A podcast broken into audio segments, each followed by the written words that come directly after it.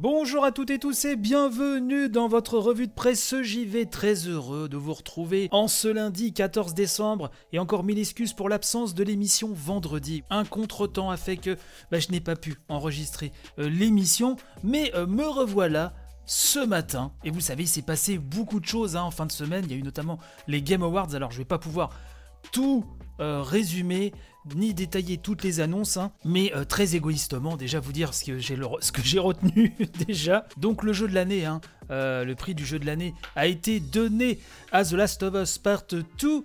Euh, meilleure performance pour l'actrice d'ailleurs, Laura Bailey, hein, qui incarne le personnage d'Abby. Donc je suis très heureux parce que c'était mon jeu vraiment de l'année aussi. Voilà, d'ailleurs on a pu lire sur Le Monde que l'autre grosse sortie de l'année, FF7 Remake, a quant à lui décroché les prix du meilleur RPG et de la meilleure bande originale. Ghost of Tsushima repart avec le prix de la meilleure direction artistique ainsi que le prix du public. Donc The Last of Us Part 2, FF7 Remake, Ghost of Tsushima, trois jeux exclusivement sortis sur PlayStation 4 témoin, nous dit le monde, hein, de la domination de Sony en matière de sortie de jeux lors de cette année 2020.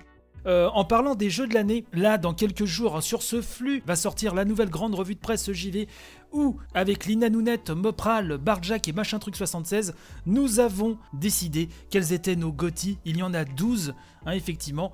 The Last of Us Part 2 fait partie des miens, il y en a aussi deux autres principalement. Vous verrez, on en parle dans cette émission.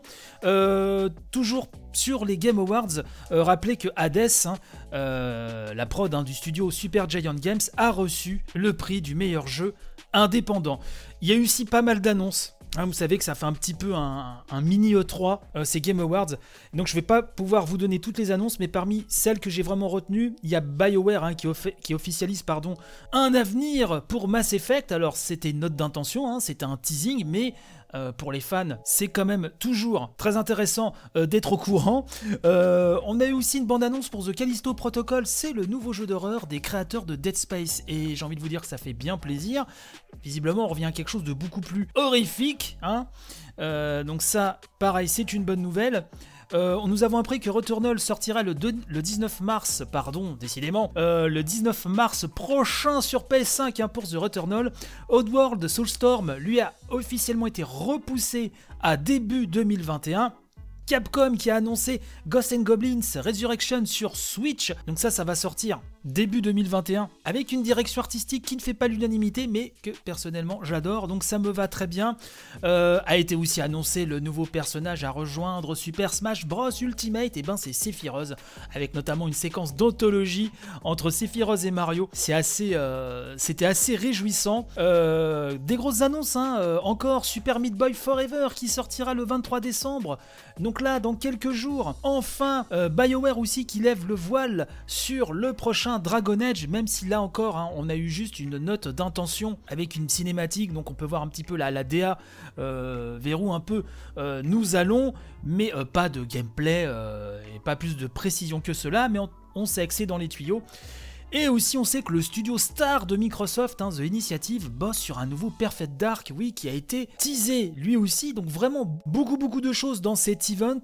Euh, vraiment. Alors je ne sais pas si vous l'avez suivi en direct, hein, moi je n'ai pas pu, mais c'est vrai que le lendemain, euh, en se réveillant, en regardant un peu ce qui s'est passé la veille, c'était assez, euh, c'était quand même la folie quoi. Donc vraiment des Game Awards assez, assez copieux. Qu'est-ce que je voulais vous dire aussi? Oui, vous apprendre aussi, enfin vous apprendre, vous êtes très certainement déjà au courant, mais que la PlayStation 5 a réalisé un record, un autre, hein, euh, après avoir euh, fait exploser les chiffres euh, en Angleterre, et eh ben c'est aux États-Unis où la nouvelle console de Sony réalise le meilleur lancement de l'histoire des consoles. C'est assez dingue, surtout quand on connaît le contexte avec le Covid, quand on sait que la PlayStation 5 est aussi a connu des, pénuries, tout comme hein, sa concurrente, hein, la Xbox Series X et S. Pas évident toujours trouver une console et malgré ce contexte, ben la PlayStation 5 fait un carton et réalise donc le meilleur lancement de l'histoire des consoles aux États-Unis. Voilà, donc ça c'était à signaler. N'hésitez pas d'ailleurs, je reviens sur les GOTY, euh, j'en ai pas mal cité la semaine dernière. Si vous en avez encore, si vous n'avez pas encore eu le temps de répondre, eh ben allez-y que ce soit sur le compte Twitter de l'émission, à revue de presse JV tout collé, ou sur le Discord, ou comme vous voulez, n'hésitez pas à m'en parler, bien sûr. Voilà en tout cas ce que je voulais vous dire aujourd'hui. Pour terminer, pour info, si euh, vous êtes, si vous faites partie des auditeurs euh, qui écoutent Family Pack, vous savez le spin-off de l'émission où je parle euh, de jeux vidéo en famille, Axel nous parlait euh, mon fiston, lors de la dernière émission d'un free-to-play s'appelant Rumble Hockey, il a fait une vidéo sur ce jeu pour sa petite chaîne YouTube hein, qui s'appelle Axel Game Center. N'hésitez pas à aller voir ça si cela vous dit. Il y a des petites vidéos rigolotes de mon fiston, pas très longues, hein, ça peut vraiment se, caser assez rapidement euh, dans votre emploi du temps. Donc c'est Axel Game Center, hein, je lui fais un petit coup de pub en passant. Voilà, je vous souhaite une excellente journée. Et je vous dis donc à très très vite, c'est-à-dire bah à demain. Voilà, allez, bye bye.